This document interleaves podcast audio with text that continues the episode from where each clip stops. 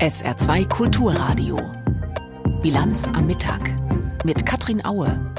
Sterbehilfe bleibt in Deutschland ungeregelt. Zwei Gesetzentwürfe dazu sind heute im Bundestag abgelehnt worden. Das ist gleich unser erstes Thema. Außerdem ist ja das Heizungsgesetz vorerst gestoppt. Was heißt das für die Ampelregierung? Darüber sprechen wir mit dem Politikwissenschaftler Dirk van den Boom. Und fast eine Viertelmilliarde Euro Schadenersatz kostet uns Steuerzahlerinnen und Steuerzahler die gescheiterte Pkw-Maut der Vorgängerregierung. Auch das Thema bei uns. Herzlich willkommen. Sterbehilfe. Ein höchst emotionales Thema, gerade in Deutschland. Derzeit existiert hier keine gesetzliche Regelung dazu. Und das bleibt auch erstmal so, weil heute zwei Gesetzentwürfe keine Mehrheit im Bundestag bekommen haben. Sterbehilfe ist ja straffrei möglich, seitdem das Verfassungsgericht vorletztes Jahr das Verbot der geschäftsmäßigen Sterbehilfe gekippt hat. Das Gericht hat damals ausdrücklich gesagt, es muss das Recht auf selbstbestimmtes Sterben geben und auch die Möglichkeit, sich dafür Hilfe bei Dritten zu holen. Wie genau das aber geregelt wird, das hat das Gericht dem Bundestag überlassen. Ja, und das hat eben heute nicht geklappt. Hans-Joachim Viehweger.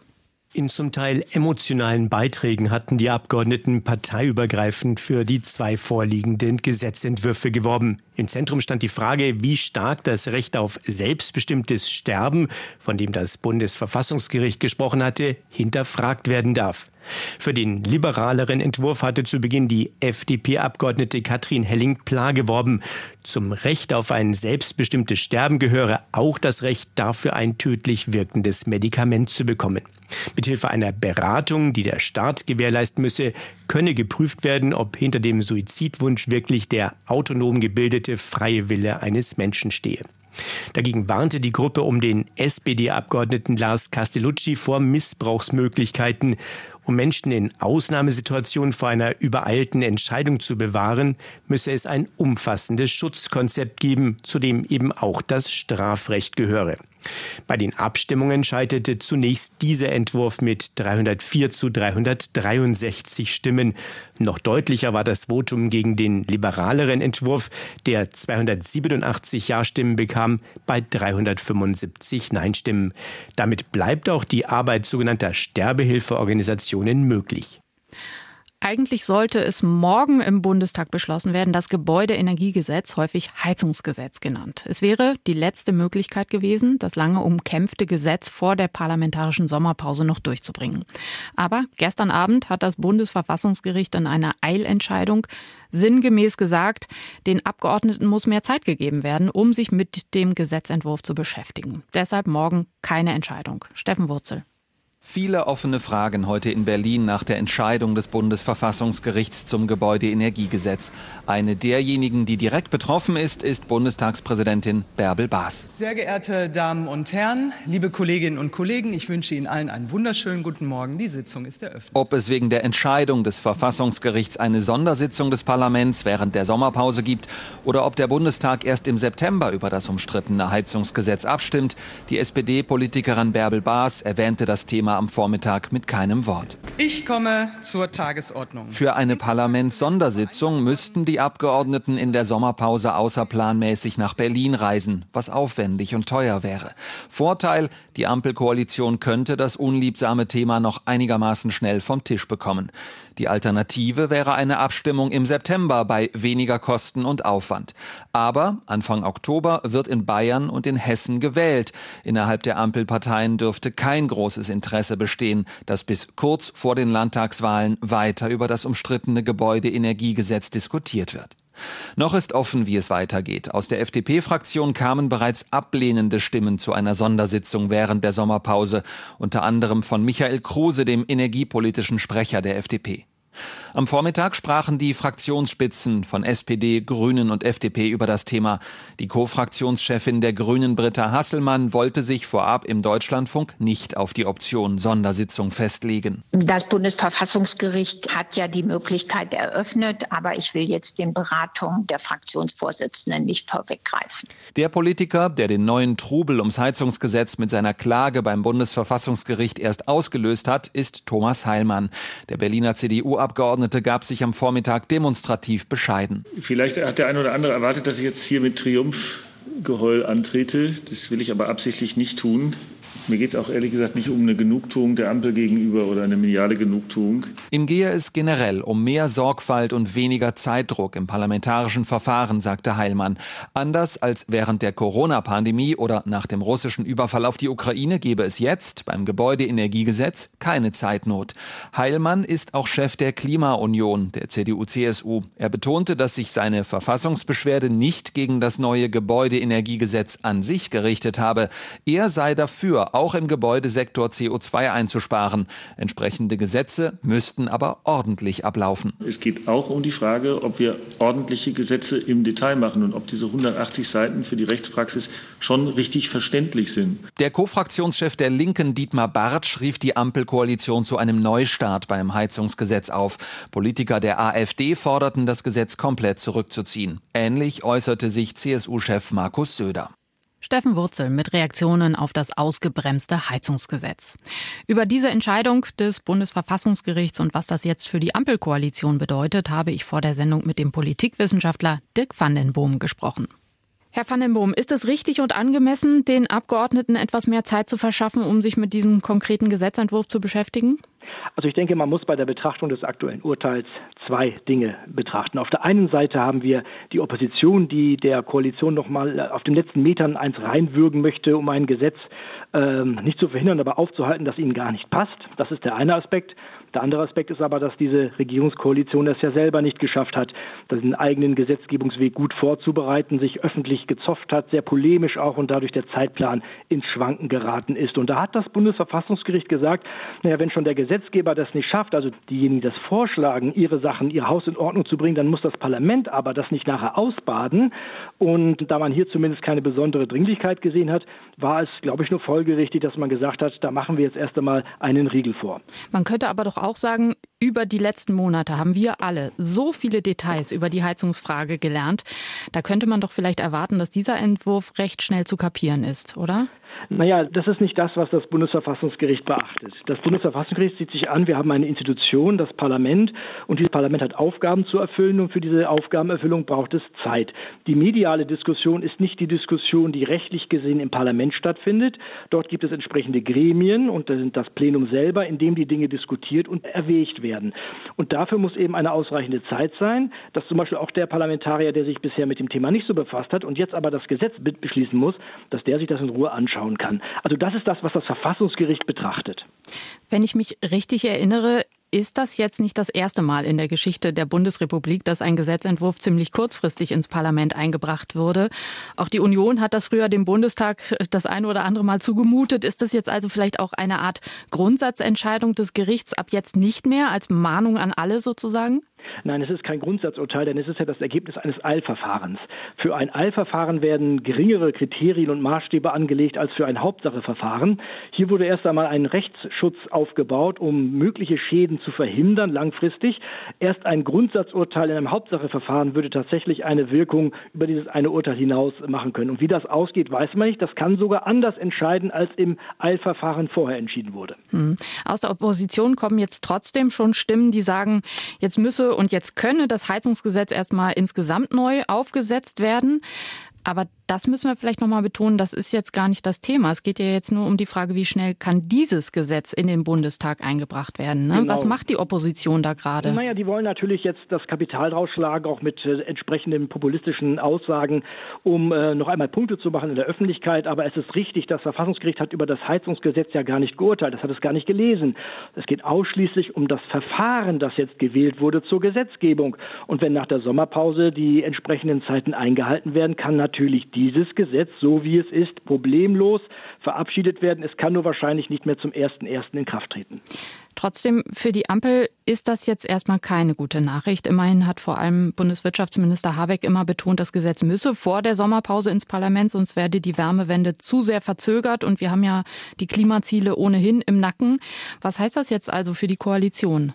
Das heißt für die Koalition, dass man vielleicht jetzt mal lernt, wie man intern Gesetze ordentlich vorbereitet, gerade dann, wenn es um strittige Fragen geht, wo man nicht von vornherein Einigung erzielen kann, dass man einen Prozess wählt, den man vielleicht nicht gleich in die Öffentlichkeit trägt, wo jeder sein Selbstwertgefühl noch einmal in den Medien präsentieren muss, um zu zeigen, was für ein toller Kerl er ist. Vielleicht sollte man einfach mal ein Verfahren der Zusammenarbeit schaffen, dann kann man auch Zeitpläne einhalten und dann kommen auch solche Urteile überhaupt nicht zustande. Ich würde sagen, der Ball liegt hier eindeutig im Spielfeld der Koalition. Daraus müssen sie lernen. Wie kann das passieren? Das kann Arbeitsgruppe? Also Arbeitsgruppen sind immer gut. Wenn ich nicht weiter weiß, gründe ich einen Arbeitskreis. Das hilft ja manchmal tatsächlich auch in der praktischen Politik. Ich denke, es geht darum, dass die führenden Persönlichkeiten, deren Ego ja offensichtlich in diesem ganzen Verfahren mehr oder weniger verletzt oder nach außen gekehrt wurde, dass die sich zusammensetzen und für den Rest der Legislaturperiode, in der sie ja aus, wie Sie selber sagen, staatspolitischer Verantwortung kooperieren wollen und sollen, dass sie dafür einen Modus wie Wendy finden und sich dann hoffentlich auch an den halten. Ich muss Ihnen aber ehrlich sagen, wenn ich mir die Selbstdisziplin einiger Akteure in der Koalition so ansehe, habe ich da eher Zweifel, dass das gelingen wird. Der Politikwissenschaftler Dirk van den Brum im Interview mit der Bilanz am Mittag auf SA2 Kulturradio.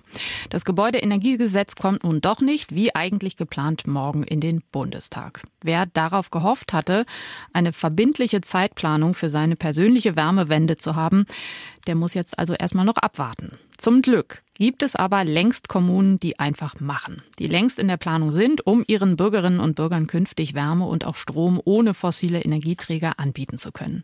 Florian Possinger hat sich ein Beispiel herausgegriffen, die Gemeinde Losheim. Windräder auf den Höhenzügen. Sie fallen sofort auf, wenn man die Autobahn verlässt und in Richtung der 15.000 Einwohnergemeinde fährt. Schon jetzt erzeugt Losheim 80 Prozent des Stroms für den gesamten Ort aus regenerativen Quellen wie Wind- und Solarkraft. In Sachen Heizen und Wärmegewinnung hat Losheim aber wie alle Kommunen im Saarland noch viel Arbeit vor sich. Auch vor dem Hintergrund der kommunalen Wärmeplanung soll diese Arbeit nun konkret angegangen werden, sagt Bürgermeister Helmut Hart. Also jede Energie, die ich nicht verbrauche, ist natürlich auch die umweltfreundlichste Wärme. Deswegen wollen wir jetzt alle unsere öffentlichen Gebäude sanieren. Wir haben einige schon saniert und jetzt die großen Hallen und Bürgerhäuser werden jetzt vergeben. Sobald das Förderprogramm umgesetzt ist vom Land, werden wir genau diese Gebäude so sanieren, dass sehr, sehr viel Energie eingespart wird. Öffentliche Gebäude sparsamer zu machen, ist ein Anfang. Die Wärmeenergie braucht es trotzdem, um heizen zu können. Und die soll in Zukunft von einer Biogasanlage am Ortsrand kommen. Sie erzeugt aktuell ausschließlich Strom. In den nächsten vier bis fünf Jahren soll sich das aber ändern. Ziel ist ein Nahwärmenetz für die Gemeinde Losheim, so der Klimaschutzmanager der Kommune Johannes Drehmann. Vorgesehen ist im ersten Schritt ist die Untersuchung jetzt von kommunalen Gebäuden, wie die an das Wärmenetz angeschlossen werden können. Allerdings Allerdings ist natürlich auch vorgesehen, in naher Zukunft auch die privaten Haushalte ein Angebot zu ermöglichen, sich an dieses Netz anschließen zu lassen, um von den fossilen Energieträgern wie Öl oder Gas wegzukommen. Außerdem soll auch die Windkraft ein weiteres starkes Standbein der Kommune in Sachen Wärmeenergie werden.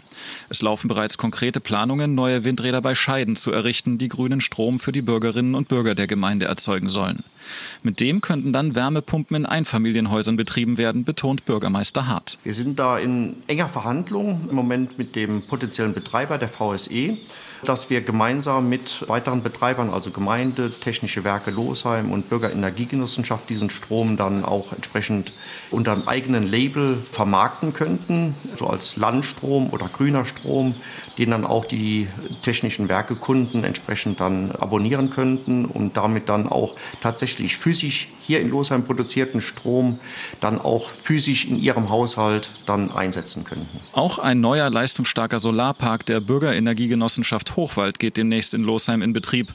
Der hat zwar vorrangig nichts mit der kommunalen Wärmeplanung zu tun, verdeutlicht aber, dass das Thema regenerative Energien in Losheim bereits seit Jahren mitgedacht wird. Erneuerbare Energien und wie sie geplant werden in Losheim. Florian Possinger hat berichtet. Das Atomkraftwerk Saporizhia in der Ukraine ist gleich unser Thema, nach den Meldungen von Stefan Eising. Das Saarland will nun schon zum 1. August 160 neue Lehrer einstellen. Der Haushaltsausschuss hat einem entsprechenden Antrag des Bildungsministeriums zugestimmt. Ein Ministeriumssprecher erklärte, das Personal werde in den Schulen benötigt. Deshalb sei es wichtig, dass die Stellen so schnell wie möglich besetzt würden.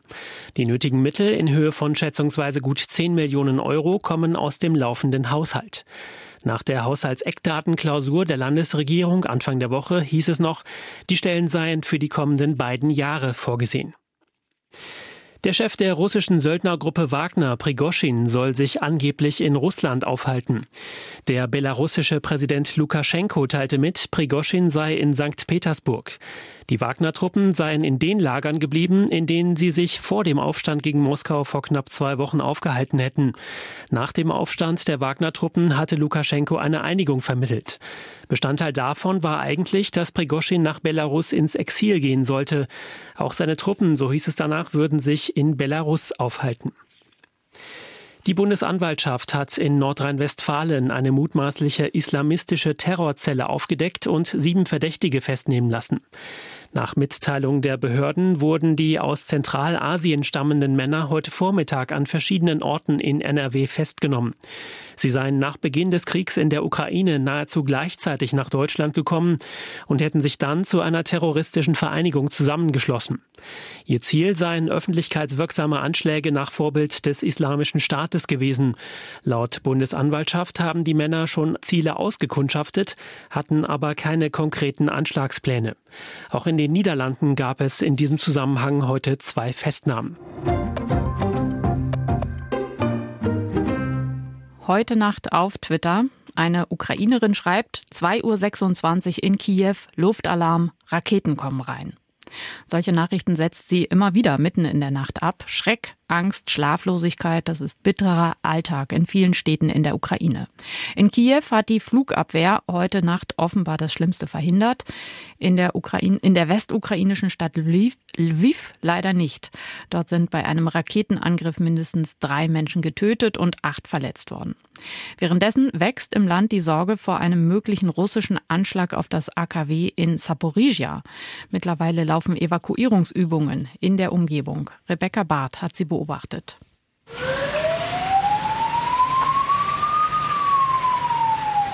Rettungskräfte in gelben Strahlenschutzanzügen überprüfen mit Dosimetern die Strahlungswerte an Lkw und Autos. In einem speziellen Waschplatz werden die Fahrzeuge anschließend dekontaminiert. In einem Krankenzelt vor einem Baumarkt in Saporizhia werden Verletzte behandelt. Auch hier tragen die Helfer Schutzmasken und gelbe Strahlenanzüge. Es ist nur eine Übung. Die Ukraine bereitet sich auf den Ernstfall vor, erklärt Juri Malaschko, Leiter der Militärverwaltung in Saporizhia. Wir haben alles so organisiert, dass die Menschen so gut wie möglich verstehen, was passiert. Dies ist nicht die erste und nicht die letzte Übung. Solange der Feind im AKW Saporizhia ist, müssen wir vorbereitet sein. Viele Menschen in der Ukraine haben Angst vor einem radioaktiven Zwischenfall. Immer wieder warnte die ukrainische Regierung zuletzt vor einem möglichen Anschlag auf Europas größtes Atomkraftwerk. Die russischen Besatzungstruppen hätten Kühlbecken der Anlage vermint und Gegenstände an den Dächern der Reaktoren angebracht, die Sprengsätzen ähneln würden, heißt es. Unabhängig bestätigen lassen sich diese Angaben allerdings nicht. Dennoch gäbe es Grund zur Besorgnis, meint der Sicherheitsexperte Nico Lange. Es spricht vieles dafür, dass Russland, wenn es unter Druck kommt, so eine Art verbrannte Erde-Taktik fährt. Deswegen glaube ich an die Gefahr, über die der ukrainische Präsident gesprochen hat. Und finde es gar nicht so einfach, da immer von gegenseitigen Beschuldigungen zu sprechen, weil wir ja wissen, dass Russland eine Tendenz hat zu lügen und die Ukraine schon vor Dingen gewarnt hat, zum Beispiel der Staudamm in Novokachowka, die dann eingetreten sind. Russland wiederum behauptet, die Ukraine wolle das AKW angreifen. In Telegram-Chats wird vor Kamikaze, Drohnen und Raketen gewarnt. Unrealistisch sei das, meinen viele Experten. Die Reaktoren sind gut geschützt, besonders gegen äußere Einflüsse. Die Vorstellung von einem explodierenden Atomreaktor sei daher falsch, sagen Kenner der Anlage. Und auch die russischen Soldaten, die das AKW besetzt halten, würden wohl kaum den Reaktor an sich sprengen, meint die Expertin Olga Kuscharna. Sie können andere technische Maßnahmen ergreifen, um einen schweren Unfall zu verursachen. Sie könnten etwas mit der Wasserversorgung machen, und zwar nicht nur, um einen Kühlteich oder eine Sprinkleranlage in die Luft zu jagen, sondern auch Rohre oder Dampfleitungen. Jedes Atomkraftwerk ist ein sehr komplexes System. Und so kaufen viele Menschen in der Ukraine gerade Jodtabletten, obwohl die in der aktuellen Situation gar nicht helfen würden. Die Reaktoren befinden sich im kalten Shutdown und Jod hilft nur bei einem Unfall mit laufenden Reaktoren. Ein Tschernobyl-Szenario ist laut Experten nicht zu erwarten, doch die Folgen eines möglichen Unfalls im AKW sind dennoch schwer abzuschätzen. Und so bereitet sich Olga Scheiko aus Saporizhia bei der Übung auf einen möglichen Ernstfall vor. Einige Lebensmittel und Wasser müssen vorbereitet werden. Wenn wirklich etwas passiert, Gott bewahre, dann müssen Fenster und Lüftungsöffnungen verschlossen werden. Es wurde auch gesagt, wo sich die Evakuierungspunkte befinden werden. Angst vor einer, einem Unfall im Atomkraftwerk in Saporizhia. Rebecca Barth hat berichtet. Wenn in den vergangenen Jahren russische Oppositionelle angegriffen wurden, gab es oft Schläge oder Tritte, manchmal wurden sie aber auch mit einer Flüssigkeit übergossen. Selionka heißt sie, das ist ein chirurgisches Antiseptikum. Die Opfer des Übergriffs sind dann wie mit grüner Farbe bespritzt. So auch die Journalistin Elena Milaschina nach dem Angriff auf sie am Dienstag in Tschetschenien. Kein Wunder, dass gemutmaßt wird, dass sie nicht einfach nur Opfer eines willkürlichen Straßenraubs wurde, sondern dass sie als kritische Journalistin gemeint war. Wie es weiterging, berichtet Stefan Lack. Die russischen Behörden haben nach dem brutalen Angriff auf die Investigativjournalistin Jelena Milaschina und den Anwalt Alexander Nemov Ermittlungen eingeleitet. Die beiden waren am Dienstag in Tschetschenien von maskierten Männern brutal zusammengeschlagen worden. Milaschina wurden dabei unter anderem mehrere Finger gebrochen. Sie erlitt zudem ein Schädelhirntrauma. Nemov wurde mit einem Messer am Bein verletzt. Das für schwere Verbrechen zuständige Ermittlungskomitee ermittelt nun wegen mäßiger und leichter Körperverletzungen. Die beiden wurden mittlerweile in ein Krankenhaus nach Moskau überführt. Die zuständigen Ärzte teilten mit, ihr Zustand sei stabil. Bilaschina berichtete in einem veröffentlichten Video, was ihr und Nemov widerfahren ist. Zunächst hätten die Männer sie in eine Schlucht verschleppt. Dort hätten sie sich auf den Boden legen und bis 100 zählen müssen. Nun, Alexander und ich lagen auf dem Boden und zählten. Ich sagte dann zu ihm, dass sie anscheinend schon weg seien. Wir standen auf und in dem Moment kehrten sie zurück. Das war in der Tat ein harter Moment. Wir hatten gehofft, sie seien weg und dann fingen sie wieder an, uns zu schlagen. Alexander wurde sehr brutal verprügelt, ich auch. Sie drohten mir meine Finger abzuschneiden und brachen mir die Fingerknochen. Die Maskierten hätten versucht, ihr Handy zu entsperren. Sie hätten zudem ihren Kopf rasiert und mit Seljonka bespritzt. Das chirurgische Antiseptikum lässt sich nur schwer entfernen und wurde in Russland schon oft bei Angriffen auf Oppositionelle eingesetzt. Es ist für Milaschina offensichtlich, dass der Angriff mit ihrer Arbeit zu tun hat. Milaschina war am Dienstag in die tschetschenische Hauptstadt Grosny gereist, um über einen aufsehenerregenden Prozess gegen Sarema Musajewa zu berichten. Die 53-Jährige ist mit einem Richter verheiratet, der beim tschetschenischen Machthaber Ramsan Kadyrov in Ungnade gefallen ist. Auch ihre drei Söhne sind Kadyrov-Kritiker. Nemov wollte Musajewa vor Gericht verteidigen. Die Familie lebte zuletzt in Nischni Novgorod. Vertreter der tschetschenischen Behörden hatten Musajewa von dort aus nach Grosny entführt. Während sie Nemov zusammenschlugen, sagten sie, du verteidigst hier zu viele, verteidige doch dich selbst, hier braucht keiner deine Verteidigung. Kreml-Sprecher Dmitri Peskov hatte in einer ersten Reaktion am Dienstag von einem sehr schwerwiegenden Vorfall gesprochen, der ernste Maßnahmen erfordere.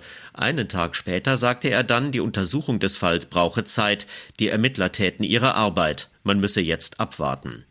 Der tschetschenische Machthaber Ramsan Kadyrov hatte versichert, alles zu tun, um die Angreifer ausfindig zu machen.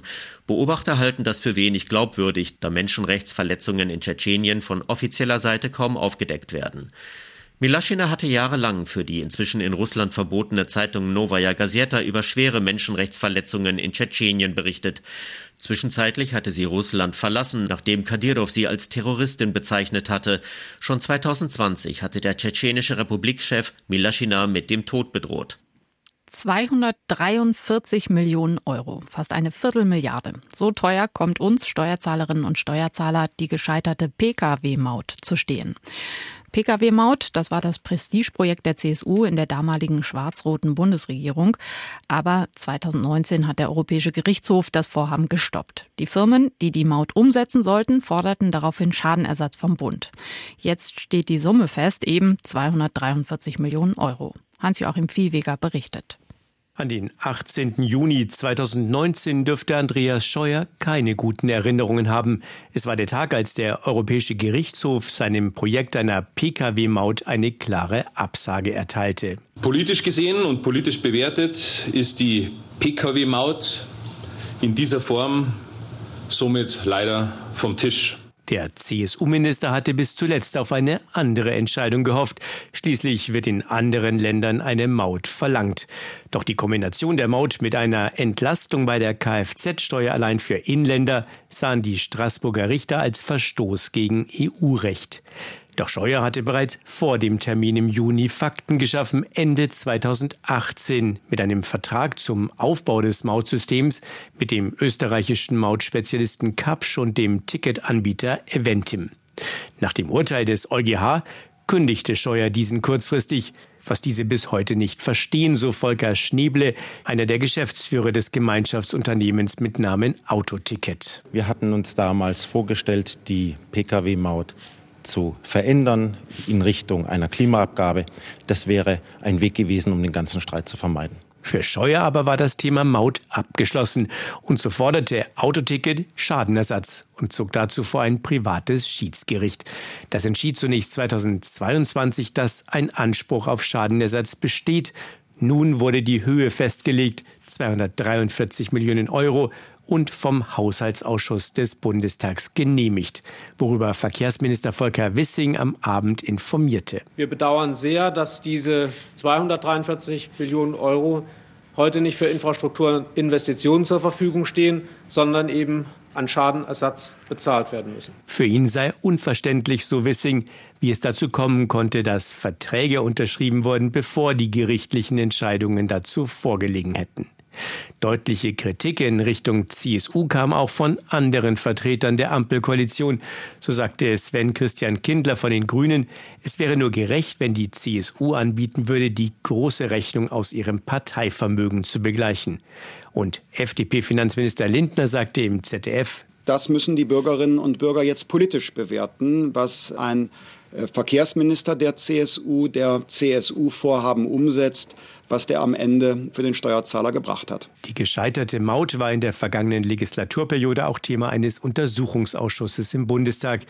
Der stellte unter anderem fest, das Risiko, dass die Maut vor Gericht scheitert, hätte bei der Vertragsunterzeichnung durch Scheuer genauer beleuchtet werden müssen.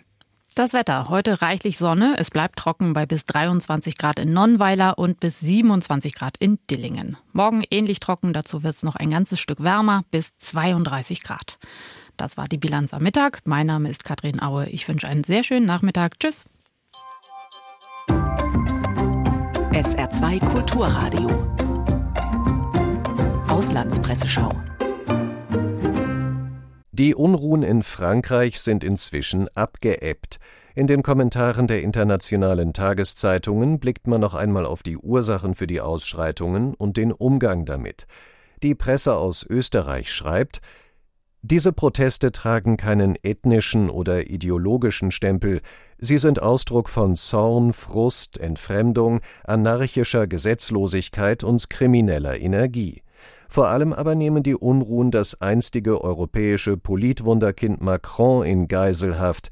Er hat, ebenso wie alle seine Vorgänger, offensichtlich kein Konzept, die Gewalt auf der Straße zu beenden. Überschreitet er demokratische Grenzen, indem er etwa Internetsperren verhängt, dann begibt er sich auf gefährliches Terrain. Er legitimiert die autoritären Methoden radikaler Parteien. Nach Ansicht der niederländischen Zeitung De Volkskrant ist es noch nicht zu spät, die Probleme anzugehen. Frankreich beruft sich gerne auf sein republikanisches Modell.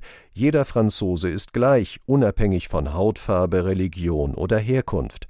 Doch gerade die Kluft zwischen diesem Ideal und der Praxis der Benachteiligung, der Diskriminierung und des Rassismus macht die soziale Spaltung Frankreichs umso bitterer. Macron hat noch bis 2027 Zeit, den Vorstädten mehr Aufmerksamkeit zu schenken und zumindest die Kluft zwischen dem republikanischen Ideal und der täglichen Praxis zu verkleinern. Themenwechsel die EU-Kommission will die Regeln für Gentechnik in Lebensmitteln lockern. Die Neue Zürcher Zeitung aus der Schweiz begrüßt den Vorschlag. Damit zeigt sich die EU-Kommission viel mutiger als erwartet worden war. Künftig ist es nicht mehr entscheidend, wie eine Pflanze hergestellt wurde, beurteilt werden stattdessen die Eigenschaften des Produkts. Der Entwurf könnte, sollte er sich weitgehend unverändert durchsetzen, zum großen Wurf werden. Aber dafür müssen die Wissenschaftler und Forscher auch liefern. Sie müssen nun jene GV-Pflanzen herstellen, die nicht ausschließlich den Interessen von Firmen, sondern jenen des Naturschutzes und der Landwirte nützen. Das waren Auszüge aus Kommentaren der internationalen Presse, zusammengestellt von Tarek Yusbashi.